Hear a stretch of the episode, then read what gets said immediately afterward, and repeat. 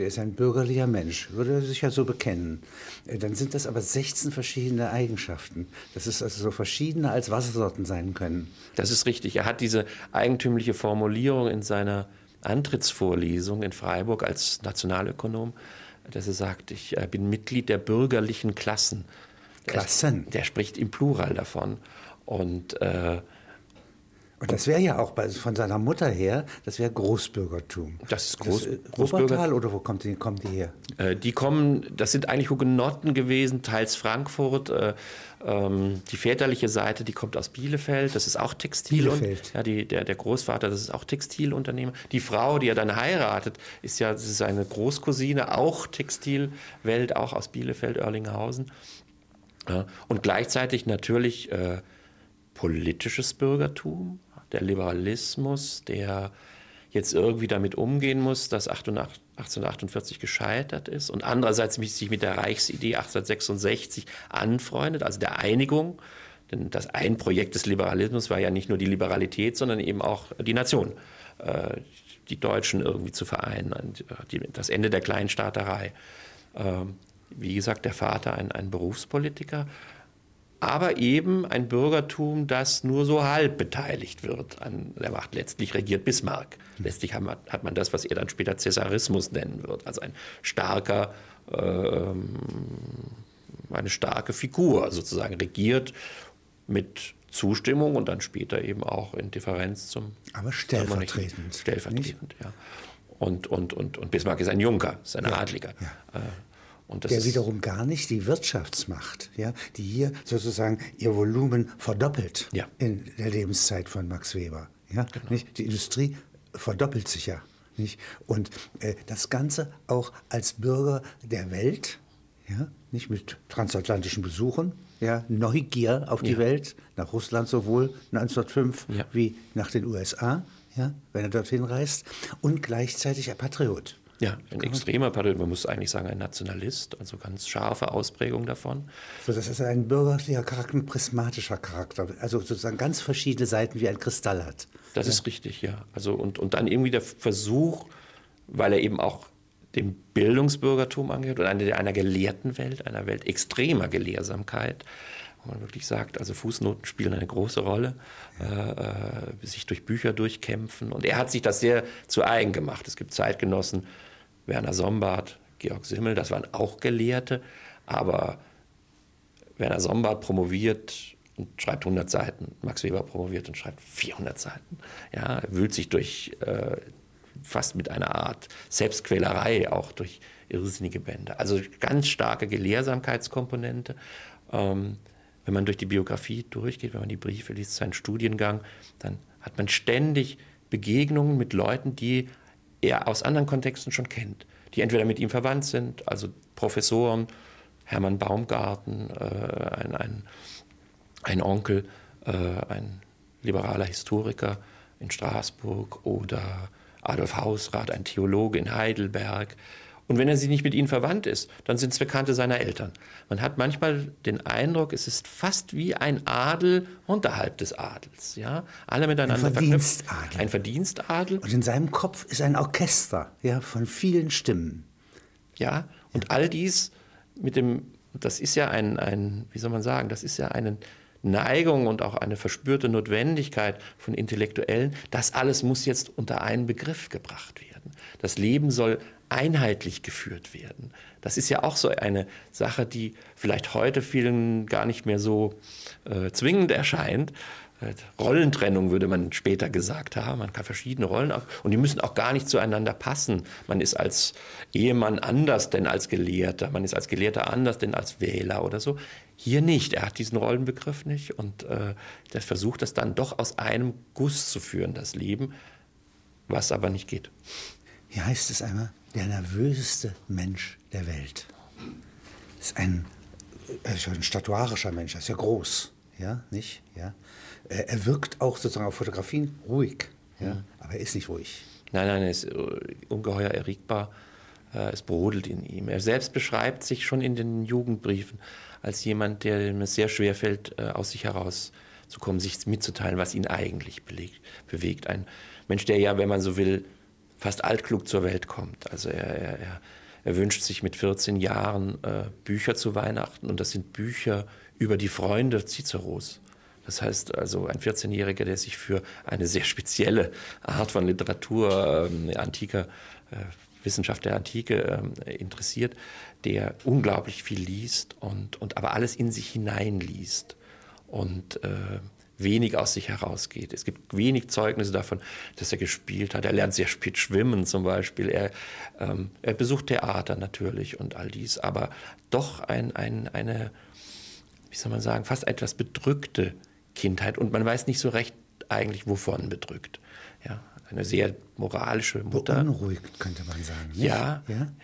Also, wenn man ein Seismograph ist für seine Zeit, mhm. nicht? Und diese Zeit beginnt unübersichtlich zu werden, ja, dann kommt, das nährt diese Unruhe zusätzlich. Ja, und eben auch diese Suche nach einer Rolle in dieser Welt.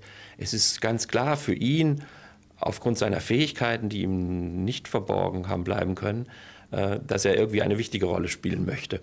Ähm, das ist auch von der Familienherkunft ganz klar. Das ist Oberschicht, das ist absolute Elite.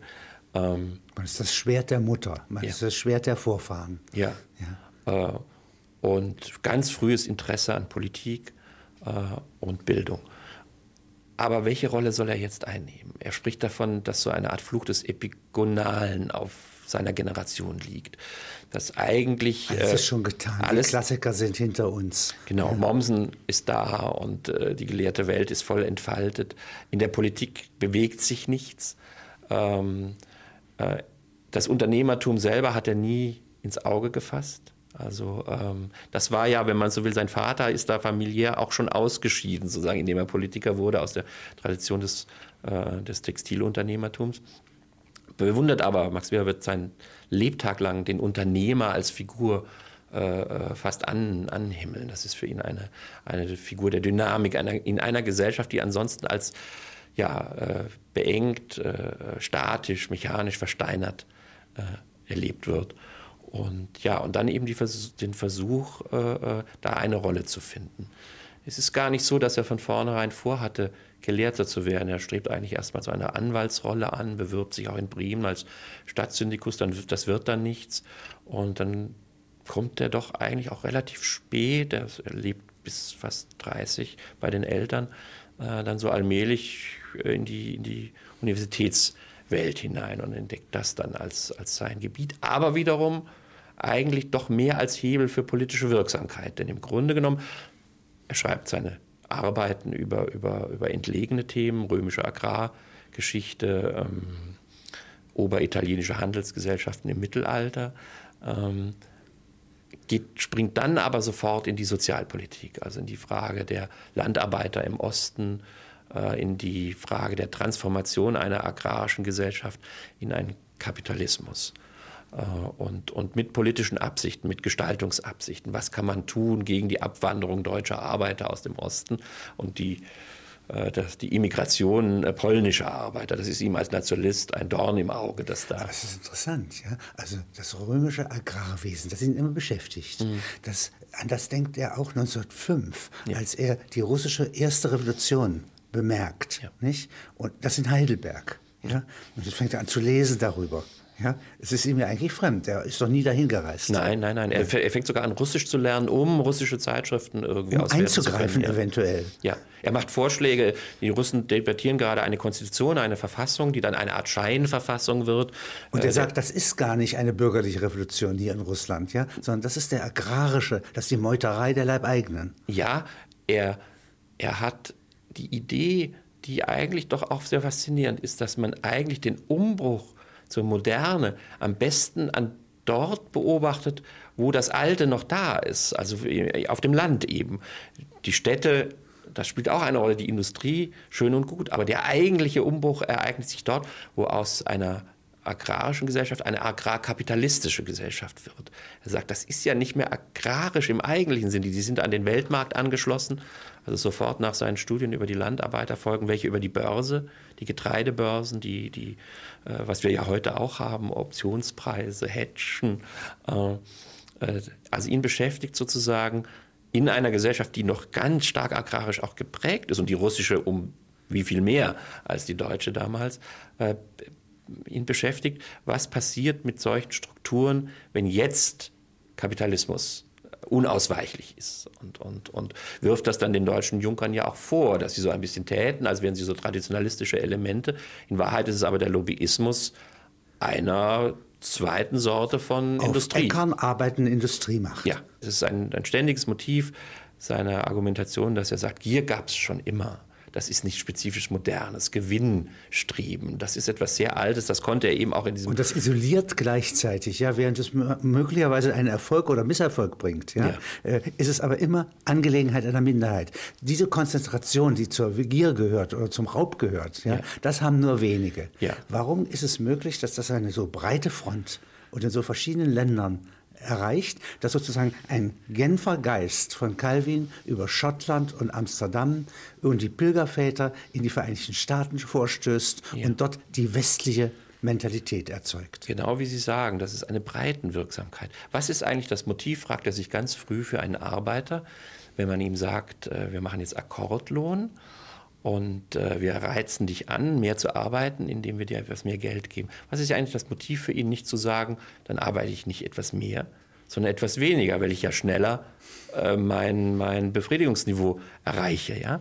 Wie kommt es eigentlich dazu, dass Leute ähm, ihre Bedürfnisse ausdehnen, ähm, Berufsfleiß entwickeln, um der Arbeit selbst willen arbeiten. Das weil sie das irgendwie für fromm halten. der Seele ja. ja. ist diese Fähigkeit, sich Mühe zu geben, sich hinzugeben. Ja, äh, subjektiv, also kein subjektiver Geizhals zu sein, ja. Ja, sondern generös zu sein, weil ich Gott brauche. Ja, und das was tritt von dem Inneren nach außen.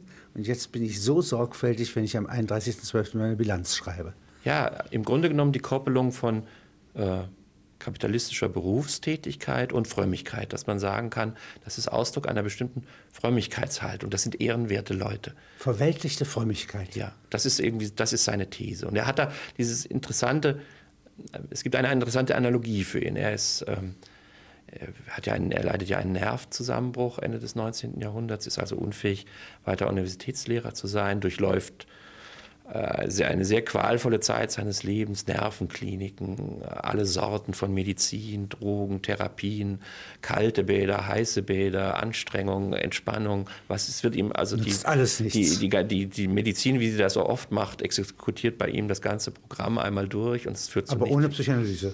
Ohne Psychoanalyse. Er kennt das, er liest das auch, er beschäftigt sich sehr stark damit, aber es, er selbst äh, unterzieht sich keiner Psychoanalyse. Ähm, und was er dann macht, er reist. Und er reist in den Süden. Äh, und, und irgendwann werden die Ärzte sozusagen beiseite geschoben und er ist einfach nur noch da und sitzt herum, wenn man so will. Ja? In Italien? In Italien, Rom ja. vor allem. Also Florenz, aber dann vor allem Rom. Man weiß fast nichts über diese Zeit. Es gibt ganz wenige Briefe, kaum Notizen oder so. Ähm, man weiß ein bisschen, welche Bibliotheken er benutzt hat in Rom. Aber in Rom wohnt er, man könnte es fast in einem Bild beschreiben, in Rom wohnt er in einem Hotel, von dem er aus den Vatikan sieht. Und er sieht, und er beschäftigt sich mit, äh, mit Mönchen. Und er sieht im Grunde genommen ein Paradox, das damals viele Religionswissenschaftler und Religionshistoriker ähm, erörtert haben. Wie kommt es eigentlich, dass eine weltflüchtige Religion die angetreten ist, damit äh, einige von euch werden den Tod nicht schmecken, bis ich wiederkomme. Äh, ähm, es wird eher kommt ein, äh, äh, geht ein Kamel durch ein Nadelöhr als ein Reiche ins, ins, Himmelreich. Also Weltflucht, ja, Verzicht, Askese, du sollst Vater und Mutter verlassen und was alles die Anweisungen des Neuen Testaments waren. Eine weltflüchtige urchristliche Religion, hat Erfolg und wird eine Weltmacht. Der Märkte. Wird eine, wird, wird, eine, ja, wird vor allem erst einmal eine Weltmacht in Gestalt der römischen Kirche. Dass man sagt, wie kommt das, dass Mönche, Asketen Reichtum anhäufen? Nun kann man das erklären, unter anderem durch den Zölibat. Sie vererben halt nichts und das, die Sachen akkumulieren sich. Sie sind asketisch und folgen einer weltflüchtigen Berufspflicht in den Klöstern. Im Rückzugsbereich der Klöster kommt es ja zu extremen Kultivierungsleistungen. Äh, was wird nicht alles an, an, an Pflanzenkunde erfunden in Klöstern, an Lebensmitteltechnologie würde man heute vielleicht sagen, aber auch an Bildung, an Logik. Äh.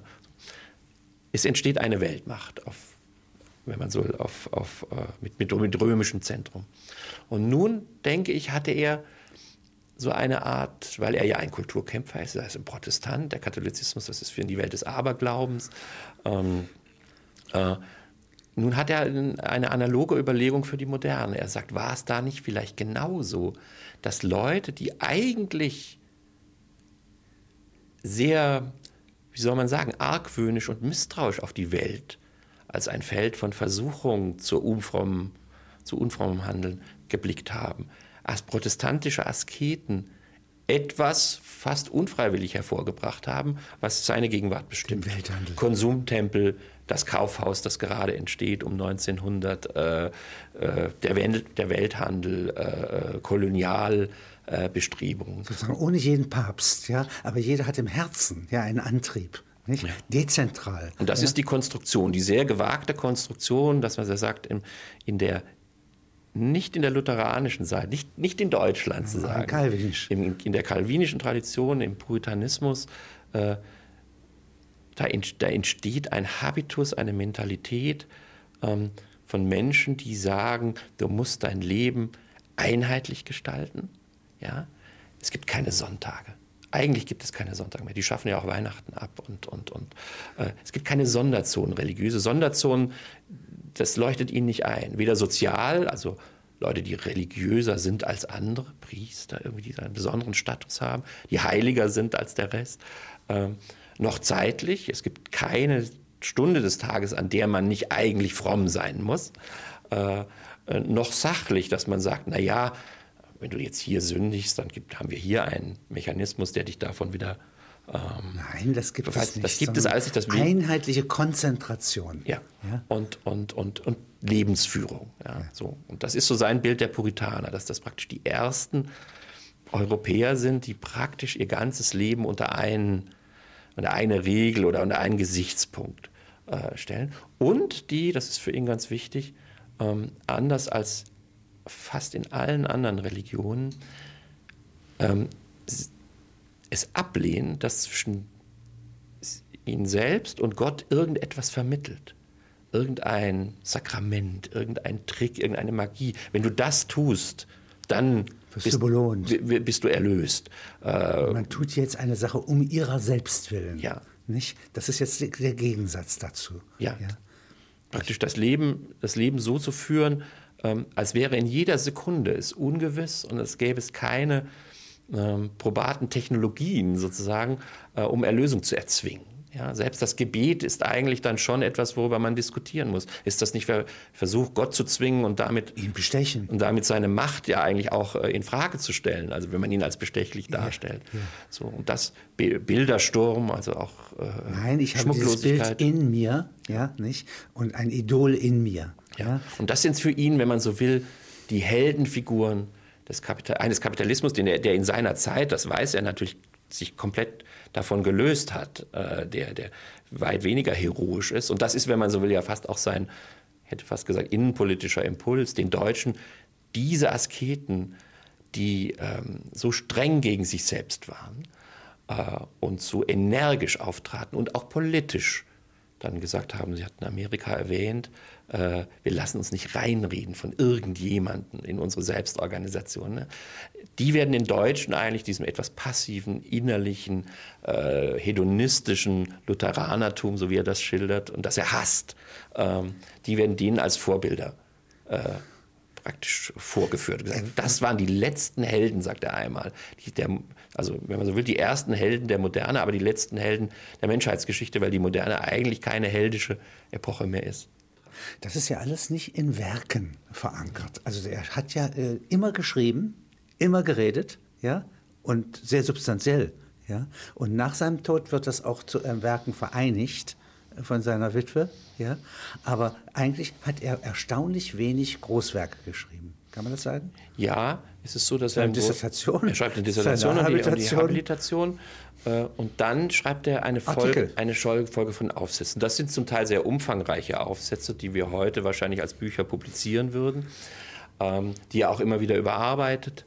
Ähm, Aber die Aufgabe ist so groß, dass man mit Fragmenten darauf antwortet. Das ist richtig. Er, er, es ist eine, eine ganz rastlose äh, Tätigkeit, alle Weltreligionen als Projekt, also die, die Wirtschaftsmoralen aller Weltreligionen sollen. Die chinesische genauso. Die Chinesen, die, äh, die, die Inder, äh, der Islam, das ist nicht vollendet worden, das antike Judentum, ein Buch über das antike Er prüft das ganze Erbe. Ja, er prüft im, und jedes Mal prüft er darauf, hat nicht die Religion selber eine Rolle bei der Herausbildung von Rationalität, von Modernität, wenn man so will, von, Sek von Säkularität gespielt. Er, er, er hat ja die These, dass der Protestantismus und das antike Judentum Religionen sind, die, den, ähm, die die Verweltlichung selbst heiligen.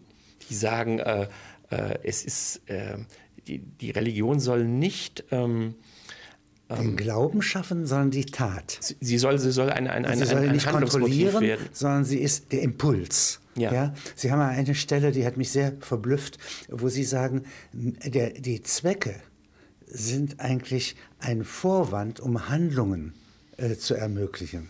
Nicht? Und Mittel und Zweck sind Handlungsfolgen ja. ja. und nicht etwa Handlungsursachen. Ja. Das ist sehr weberisch. Ja, ja es, ist, es ist weberisch, es ist das aber auch ein bisschen, ja um. es, es, ist auch ein bisschen gegen Weber, also über Weber hinaus ja, formuliert. Also man sagt, er, er aber es ist unglaublich wahr.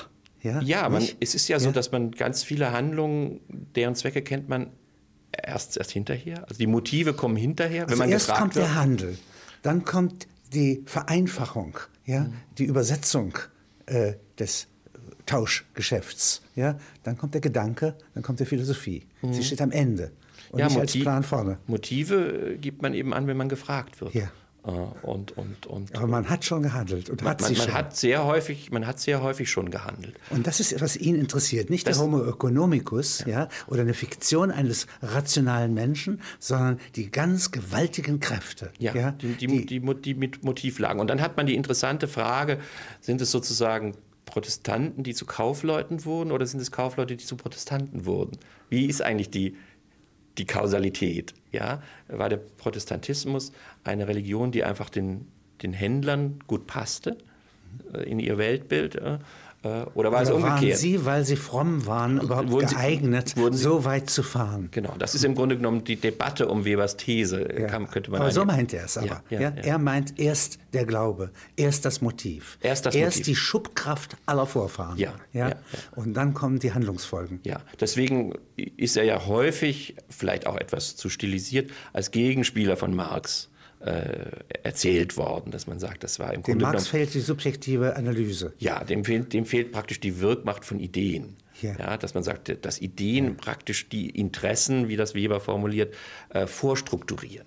Dass man sagt, ein, in einem bestimmten Kosmos, man könnte als Beispiel geben, den konfuzianischen äh, die konfuzianische Religion. Das ist für ihn eine Beamtenreligion. Das sind Leute, die, äh, das sind gebildete Menschen, die ähm, äh, in einer riesigen Bürokratie das Land verwalten.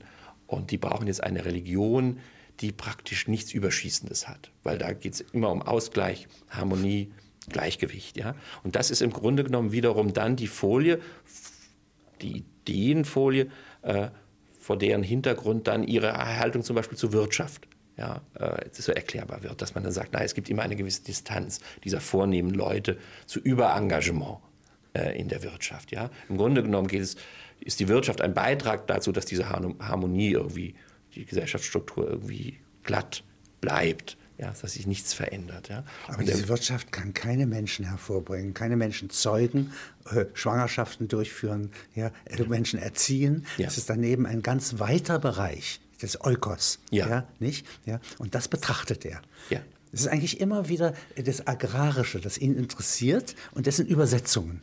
Mhm. Nicht? Also in Rom, ja, er würde auch über Mesopotamien sowas sagen können. Die landwirtschaftliche Revolution ja, kommt jetzt, trifft jetzt auf die industrielle und es erweist sich, dass dieser zweite Acker, der der Industrie, ja, ein Acker der Köpfe ist mhm. ja, und eine Pflanzstätte ist. Ja. Eine Baumschule. Eine ganz große Rolle spielt für ihn. Äh, Kameralist ist er. Für die, für, die Frage, für die Frage, die ihn dann immer mehr beschäftigt, wieso eigentlich dieser Durchbruch zur modernen Welt, die wir jetzt vor uns finden, in Europa stattfand. Äh, wie, wie, wie, kommt das eigentlich, dass das nicht andere Hochkulturen, die es ja waren, äh, die chinesische, die indische, Anil. Die, die, der, Islam, ähm, ähm, wieso erfolgt der Durchbruch äh, in Europa? Und dann listet er Faktoren auf. Da ist die Städtebildung eine große, spielt eine große Rolle. Also dass sich auf einmal politisch... Die Abschaffung der Sklaverei findet in westdeutschen Städten statt. Ja. Nordwestdeutschland dass, ja. dass, äh, dass, in, dass, in, äh, dass sich wiederum das Bürgertum formiert in, in, in, Gebilden, die nach politischer Autonomie streben. Das gelingt nicht immer, aber in Oberitalien äh, gibt es solche Aufbrüche, die dann politisch mit, mit den, der Herausbildung der ersten Demagogen und der ersten, wenn man so will, auch Tyrannen, äh, bürgerlichen Tyrannen sozusagen einhergeht. Ähm, also die Städtischbildung spielt eine ganz große Rolle. Natürlich das römische Recht. Die moderne Wirtschaft kann nur existieren, wenn, wenn es Rechtsformen gibt. Das sind die Gefäße. Ja. ja. Und natürlich äh, spielt die Wissenschaft eine große Rolle, die, wenn man so will, aus Griechenland allmählich hereinkommt ins, ins, ins europäische Feld. Die Mentalität, dafür lässt er die Engländer mit den Protestanten äh, auftreten. Ja? Und dieses Kombina diese Kombination aus, wenn man so will, welthistorisch nicht miteinander verbundenen Dingen, die irgendwie auch eine gewisse Zufälligkeit haben, dass die in einem überschaubaren Raum zur gleichen Zeit dann irgendwann wirkten. Das erzeugt den Schub in eine Welt, die dann nicht mehr revidierbar ist und die alles ergreift. Ja, denn er lebt ja in einer Welt, wo man sagen kann, äh, das, was wir heute meinen, als Globalisierung gerade eben erst beobachten zu können, das ist ja alles längst da. Der charismatische Charakter, der antibürokratische Charakter, ja. der über das Rationale hinausschießt. Ja. Das ist eine Idee, die entwickelt er eigentlich in einer Art Herrschaftslehre. Anders als das früher so war in der Tradition, in der man eigentlich unterschiedliche Herrschaftsformen danach sortierte, wie viele herrschen und wo die herkommen. Also Monarchie einer herrscht und das ist ein adliger. Oligarchie, viele herrschen, manche, und es sind auch Adlige. Demokratie, das Volk herrscht, so pauschal formuliert. Ja. Interessiert ihn diese. Gar nicht. Das interessiert ihn gar nicht. Ihn interessiert, wo kommt der Gehorsam her? Wieso gehorcht denn jemand überhaupt einem anderen? Weil er Vertrauen hat. Es gibt bei ihm drei Motive zu gehorchen. Das älteste Motiv vielleicht ist, man gehorcht jemandem, weil man ihm auch gestern schon gehorcht hat. Man findet es irgendwie. Also Trägheit. Traditionalismus, ähm, Heiligkeit der Tradition. Man sagt einfach, das ist der König. Warum ist es der König? Ja, sein Vater war auch schon der König. Ähm, traditionelle Herrschaft. Dann hat er das, was zu, am Ende des Prozesses sich entwickelt, die Bürokratie, ähm, die demokratischen Institutionen. Warum? Und das meint er ja, Bürokratie ist ja kein negativer Begriff bei ihm. Erst einmal nicht. Nein. Das ist eine Form der Konzentration der Kräfte. Ja. ja. Also äh, nicht mal rational, aber dass ich die Kräfte überhaupt so bündeln kann. Ja, ja und, und dann kann man sagen, warum befolgt man den Befehl eines Polizisten? Also wenn er sagt, räumen Sie bitte die Straße, weil wir irgendwie wissen, dass er auf ordnungsgemäße Weise Polizist in dieses Amt gekommen ist. Er ist. Er ist legitimiert. Also nicht nur seine Sanktionsgewalt, so. sonst könnte er so viele gar nicht aufhalten. So, natürlich, das ist das, ist das Motiv. Er kann, es kann nie an äh, der Nützlichkeitserwägung der Gehorchenden liegen, weil dann müsste jeder Herrscher dauernd durchkalkulieren, ob, die, ob das jetzt nützlich ist für die, denen er die Befehle gibt. Der, Herr, der Herrscher braucht so eine verlässliche Grundlage, dass die gehorchen, egal welche Zwecke er wählt. Ja? Und das ist ja ganz unwahrscheinlich.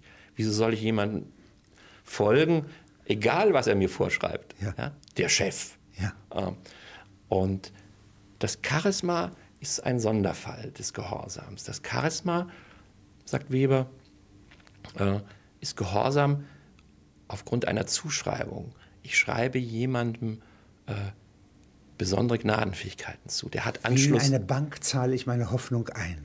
Ja, und, und ich habe irgendwie den Eindruck, er steht in Kontakt mit irgendwelchen Mächten, die mir dieses Vertrauen, wenn das so ist, dann, ja, der muss sich beweisen, der Charismatiker, der muss sich durch Erfolge beweisen, ja. Kriegsherren, Jäger, große Jäger. Ja, das sind dann Charismatiker. Die einen jagen und haben keinen Erfolg, die anderen jagen und haben Erfolg. Warum haben die Erfolg? Ja, die haben eine Begabung, würde man vielleicht heute sagen. Ja, die sind äh, eine Glücksbank. Ja, die, das große Problem dieser charismatischen Herrschaft: Wie kann man das auf Dauer durchhalten? Niemand jagt immer erfolgreich. Niemand gewinnt jeden Krieg. Ja? Äh, niemand ähm, löst hat er jede Napoleon Krise. so im Blick auch, ja? der ja auch behauptet hat, ich kann gar nicht nachgeben ja. äh, gegenüber Metternich, nicht? Ja? weil in dem Moment, in dem ich nachgebe, wäre ich von allen Hunden zerrissen. ich muss sozusagen dauerhaft Erfolg haben. Das, im, Grunde genommen ist der, um. Im Grunde genommen ist der Charismatiker, sofern es ihm nicht gelingt, in diese anderen Herrschaftsformen überzuleiten, also sagen, ich bin der Charismatiker und meine Kinder sind auch welche, ich, ich vererbe es, das Charisma.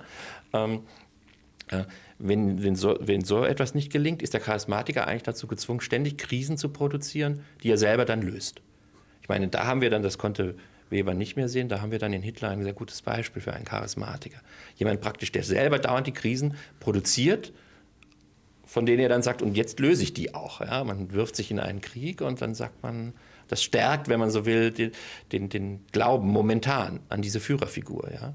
Äh, und, und für Weber sind, sind, ist, gibt es ja in der unmittelbaren Nachbarschaft äh, einen Charismatiker, gar kein politischer Charismatiker, Stefan George. Ach. Es gibt einen Lyriker, den ihr auch kennt, der auch in Heidelberg, wenn man so will, eine Dependance hat. Einen Lyriker, der um sich einen Jüngerkreis schart, der ihm blind vertraut. Alles macht, was er sagt. Äh, sich die außergewöhnlichsten äh, sagen, Pflichten auferlegt. Aus dessen Kreis immerhin das einzige Attentat auf Hitler, ja, das Richtig. beinahe gelungen wäre. Richtig. Also Stauffenberg äh, gemünzt ist. Richtig, das waren, waren George-Kreismitglieder. Und das ist jemand, der eigentlich in der modernen, jetzt nicht politisch, weil es ist ein, ein Kreis von, von, von jungen Männern, äh, die, ja. die irgendwie Bildungserlebnisse haben und eine Art erotische Verliebtheit auch kultivieren. Ähm, äh, aber einen charismatischen Herrscher, jemand, der einfach aufgrund seiner, des, des Eindrucks, den er macht, dass er einen besonderen Kontakt zu,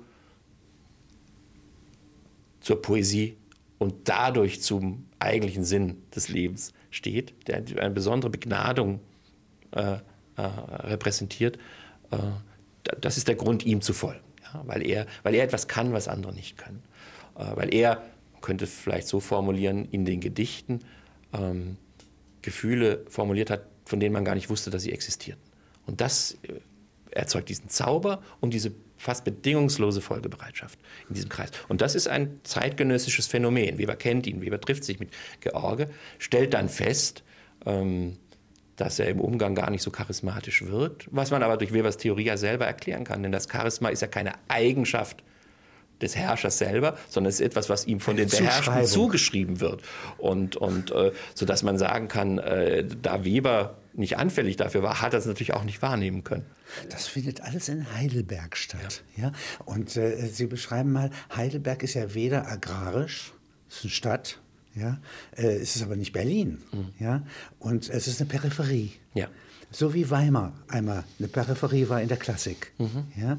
Und äh, so ist jetzt Heidelberg, da ist Emil Lask, mhm. ein ganz bedeutender Philosoph, ja, Rickard, Windelband, mhm. ja, die Süddeutsche Schule. Ja? Und in der Umgebung ja, laboriert er hier. Ja. Ja, ja, es ist ein, ein, ein sehr verdichtetes intellektuelles Milieu mit sehr vielen Religionswissenschaftlern, die auch ständig äh, über Religion diskutieren. Tal ja. mit abgebranntem Schloss. Ja, ja, ja, ja. ja und mit, äh, äh, wie man den alten Adressbüchern entnehmen kann, mehr Zigar Zigarrenläden als Apotheken. Also ein, ein, ein, eine irgendwie auch äh, relativ erst einmal gemütliche Umgebung, extrem professoral geprägt, die man kann gar nicht sagen, dass die äh, Stadt eine Universität hatte, sondern die Universität hatte eine Stadt. Das war irgendwie das Zentrum. Und, und gleichzeitig gibt es hier ein Kapitel bei Ihnen äh, als transatlantischer Gesellschaftstourist hm. Max Weber in den USA. Ja. Da gibt es eine Nachricht, die mich sehr verwundert hat. Ja, nicht? Wo er sozusagen einen Indianerstamm besucht, ist das richtig? Ja. Also er fährt, er fährt äh, eigentlich auf einen Kongress. Er bekommt eine Einladung zu einem Wie Kongress. Karl May. Ja. äh, er bekommt, äh, das, das, wird sehr gut bezahlt. Er hält dort dann einen Vortrag vor ganz wenigen Leuten, weil die den nicht kennen, den Weber und, und ähm, über, über Agrargeschichte, Vergleich Amerika-Deutschland. Und auf dem Weg zu diesem Kongress aber bereist er das Land, also über New York, die Niagara-Fälle, äh, geht es dann so allmählich in den mittleren Westen über. Und er hat eine Neugier auf alles. Also es interessieren ihn Chicago und die Schlachthöfe. Fast hätte er Upton Sinclair treffen können damals. Äh, es war genau dieselbe Zeit. Sinclair kam ein paar Wochen später dort an. Mhm. Äh, ihn interessieren die protestantischen Sekten. Äh, äh er erkundigt sich. Die ja vieles bestätigen ja, und die ja. ja heute sozusagen wuchern. Ja. ja. Äh, und er besucht äh, schwarze Hochschulen, also Hochschule für schwarze Amerikaner. Er lernt Leute der, der, der ähm, wie soll man sagen, sozialen Bewegung, der Gleichberechtigungsbewegung für, für, für farbige Amerikaner kennen. Und er besucht auch Indianerreservate. Und auch da eben mit dieser ungeheuren Neugier. Und er, er, er, schildert in einem Brief, dass er sich seit seinen Studentenzeiten noch nie so wohl gefühlt habe. Er hat ja diesen Nervenzusammenbruch und diese Zeit gerade hinter sich. Äh, und, und wenn man sich fragt, warum ist das eigentlich so, warum fühlt er sich so ungeheuer wohl? Weil es so ein, äh, wie soll man sagen, so ein, ein Chaos von Selbstbehauptungsprojekten dort gibt. Ja? Also die Frage, was macht man jetzt mit den Indianern? Die Indianer selber denken darüber nach. Was ist mit, mit den Schwarzen?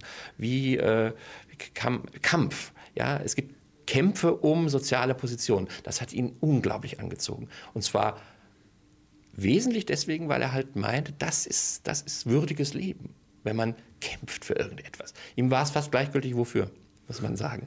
Also er hatte irgendwie die, Vorstellung, dass in der, im sozialen Konflikt eigentlich die besten Eigenschaften von Menschen, vielleicht hätte er auch Männern gesagt, äh, äh, hervortreten. Und deswegen ist, sind solche Bruchlinien wie, wie geht man mit einer indigenen Bevölkerung um? Sollen die jetzt Land zugeteilt bekommen? Wie viel eigentlich?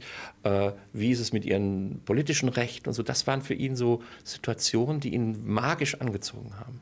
1864, 1920. Ja? Und man kann diese Zeit, die uns ja fremd ist, ja, nicht besser kennenlernen als durch so einen Menschen ja, und seine vielen Reaktionen. Ja, bis dahin, dass er stirbt. Ja, und da sind Frauen um ihn. Ja, davon ist eine wie Kundri. Ja, die Frau Jaffe, mhm. ja, nicht? Und äh, die ist auch die Geliebte seines Bruders, mhm. ja. Äh, das sind ganz komplexe Verhältnisse. Äußerst komplex. Und seine Frau, ja, mhm. äh, duldet das. Duldet das, hat selbst mag eine... sie so gern. Ja, sie mag sie gerne. Sie äh, äh, schreibt einen unglaublich anrührenden Brief an diese äh, geliebte Max Webers, in der ein sie sagt, Chirurg spielt eine Rolle. Ein Chirurg spielt nicht, eine Rolle. Der sozusagen Liebe ohne Gefühl ja. predigt. Ja. ja und, die, und, diese Else von Richthofen, äh, die dann seinen Kollegen Edgar Jaffe heiratet, äh, ähm, ist eine Frau, die also singulär irgendwie in dieser Zeit ist. Die, eine der wenigen Promoventinnen, eine der ersten Promoventinnen, wird in, in, im badischen Fabrikbegutachterin, äh, staatliche Arbeits äh, überprüft die, ja. die, Arbeitsinspektorin, genau, die überprüft die Arbeitsverhältnisse in den Fabriken ähm, und, und nimmt, sich, nimmt sich dann Freiheiten außergewöhnliche Freiheiten. Also und da wiederholt sich jetzt mal das Durchsetzungsvermögen, ja. diese äh, reiche äh, Polyphonie der Motive, ja, ganz im Privatbereich, ja. als wäre das auch ein Bereich des Philosophischen. Ja, das ist so und es gibt, er reflektiert es auch immer wieder. Also er arbeitet immer Teile seines Lebens eigentlich in die in die Schriften ein. Es gibt immer wieder Passagen, wo man sagt, ja, das konnte er erst schreiben, nachdem er dieses oder jenes erlebt hatte, auch an sich selbst. Der ganze Komplex Askese und Lebensführung ist natürlich geprägt von, von dem Hintergrund dieses Nervenzusammenbruchs und der Krankheit und der sexuellen Komplikationen. Ja. Äh, Aber setzest du nicht das Leben ein? So, sonst, äh, es wird ja nicht gewonnen sein. Das wäre der Einsatz des Lebens mit Nervenkrise, ja. ja nicht? um in dieser Intensivität ja, nicht in der Intensität, ja, aus, zu erproben, wie kann man leben. Wenn Sie jetzt von 1920 bis 2014 ja, äh, sich einen Menschen vorstellen, der ähnlich eine Sonde sein könnte, ist gar nicht so leicht. Das ist nicht so leicht, vor allem weil die Vorstellung, dass man in jeder Hinsicht seines eigenen Lebens dasselbe Motiv zur Entfaltung bringt, sehr, sehr schwer vorstellbar ist. Bei Goethe ginge das noch. Ja, nicht? Also 100 Jahre vor Max Weber. Ja. ja? Bei Max Weber geht es gerade noch. Ja? Im Grunde genommen könnte man fast sagen, dieser Rückzug aus der akademischen Welt, der, der erzwungen war durch die Krankheit, ähm, das war ja auch ein Rückzug aus einer Rolle. Und er konnte dann so eine Sonderrolle etablieren, der, der so eine Mischung aus Prophet, Genie, äh, Gelehrter, Berater, äh, so, das ging außerhalb der Organisationen. Heute ist es so ungeheuer schwer, ein Leben außerhalb von Organisationen zu führen. Äh, und gleichzeitig äh, haben wir, glaube ich, nicht mehr die Vorstellung, dass die Art, wie man beruflich arbeitet, sich irgendwie in dem reflektieren muss, wie man seine Kinder erzieht oder wie man mit seinen Geliebten, mit seinen Geliebten umgeht, mit der Wissenschaft zu tun hat. Und welche politischen Einstellungen man Könnte verfolgt. Ich bei Einstein, bei Musil, ja. nirgends könnte ich äh, das sehen. Und es bricht immer das Leben früher ab, als die Zeitgeschichte äh, sich vorwärts schiebt. Ja. Der Intellektuelle ist vielleicht so eine Figur, die das, ich glaube, mit nicht so großem Erfolg manchmal noch erprobt, dass man sagt, der stimmt praktisch seine äh, Präferenzen für Kunst zu seinen politischen Haltungen ab und äh, versucht das in Übereinstimmung zu bringen mit, mit, äh, mit seiner Lebensführung. So. Aber eigentlich äh, sind wir da viel, äh, an viel lockerere Persönlichkeiten sozusagen gewöhnt inzwischen. Max Weber stelle ich mir vor in der Nacht vom 9. auf den 10. November 1918. Wenn Sie als ein Biograf einmal beschreiben, was hat er da gemacht? Das ist der Revolutionsnacht. Ja. Weber ist einerseits Mitglied eines Arbeiter- und Soldatenrats in Heidelberg. Er ist auf dem Sprung nach München äh, in die Räterepublik hinein, wo sein Kollege Jaffe, der Ehemann von Else von Richthofen, Finanzminister wird. Er weiß, dass es diese Wirren gibt. Man könnte wieder sagen, er, er geht ganz bewusst, er geht wegen der Geliebten dorthin. Äh, er muss wieder Geld verdienen, das Kapital ist Aber etwas. Auch weil die Ereignisse dort stattfinden. Und weil ihn, weil ihn das, also ich möchte jetzt nicht sagen, dass das Indianer waren, aber es war eine ähnliche Situation. Er geht wieder irgendwo hin, wo großer Streit herrscht. Das fasziniert ihn, da irgendwie dabei zu sein. Und äh, er ist gleichzeitig äh, ein, ein, ein extremer Gegner dieser, dieser äh, Räte und weil das für ihn Dilettanten sind. Er sagt eigentlich. Muss man lernen. man kann doch nicht als Laie Revolution machen. Ja, und er sagt vor allem, äh, da ist er dann der Ökonom, er sagt, Deutschland braucht Kredite. Kredite werden die nur Bürgern geben und nicht irgendwelchen Literaten. Ja, das, das, äh, das ist auch das Problem, das er für die russische Revolution sieht. Wo beschaffen die sich eigentlich Geld? Kommunisten auf, dem, auf den Weltmärkten. So, das, ist für, so, das, das kann ja, nicht gehen. Das, also, da war er jedenfalls sehr, sehr skeptisch. So. Ähm, und dieser Karneval, wie er das beschreibt, also diese, diese, diese Turbulenzen, die hatten für ihn auch etwas Unerwachsenes. Und wenn er seinen Vortrag hält, seinen berühmten äh, äh, Politik als Beruf, ja. dann ist das etwa 500 Meter entfernt von dem Eisner, ja. ja der Regierungschef ist ja, und der Staatskanzlei in Bayern. Nicht? Und das waren für ihn Figuren, die bei Eisner ganz stark natürlich, äh, die, er, die er auch ablehnte, weil, weil sie irgendwie Internationalisten waren und, und keine, nicht auf die deutsche Nation als, als, als äh, Machtbereich sozusagen sich konzentrieren, weil sie Pazifisten waren, was er, was er, für, was er für albern hielt. Ähm, und weil er glaubte, bei ihm dreht sich ja immer alles um Ehre. Ja, Politik ist eigentlich ein Feld der Ehre. Es ist eigentlich das, äh, das Schlimmste, was man in der Politik machen kann, ist ehrlos handeln. Und, und in der Situation, in der Deutschland dermaßen am Boden liegt und auch seine eigenen Projektionen, was gewissermaßen sich als Kriegsgewinnler zu äh, gerieren. Ja. ja. Sie haben den Krieg 1914 als Linke nicht verhindert, mhm. ja. Und jetzt heimsen sie sozusagen die Beute ein. So ein bisschen, genau. Und, so sagt Musil das. Ja, und ohne und ohne wirklich eine Art sinnvolles Programm zu haben, was nun eigentlich geschehen soll. Und er meinte eben, letztlich die Niederlage müsse man jetzt nutzen, um durchzusetzen, was geboten sei. Zum Beispiel die Parlamentarisierung Deutschlands. Ähm, er dachte zunächst noch an, einen, an eine, eine, Monarchie, in Kombination mit Monarchie, hat sich dann davon verabschiedet.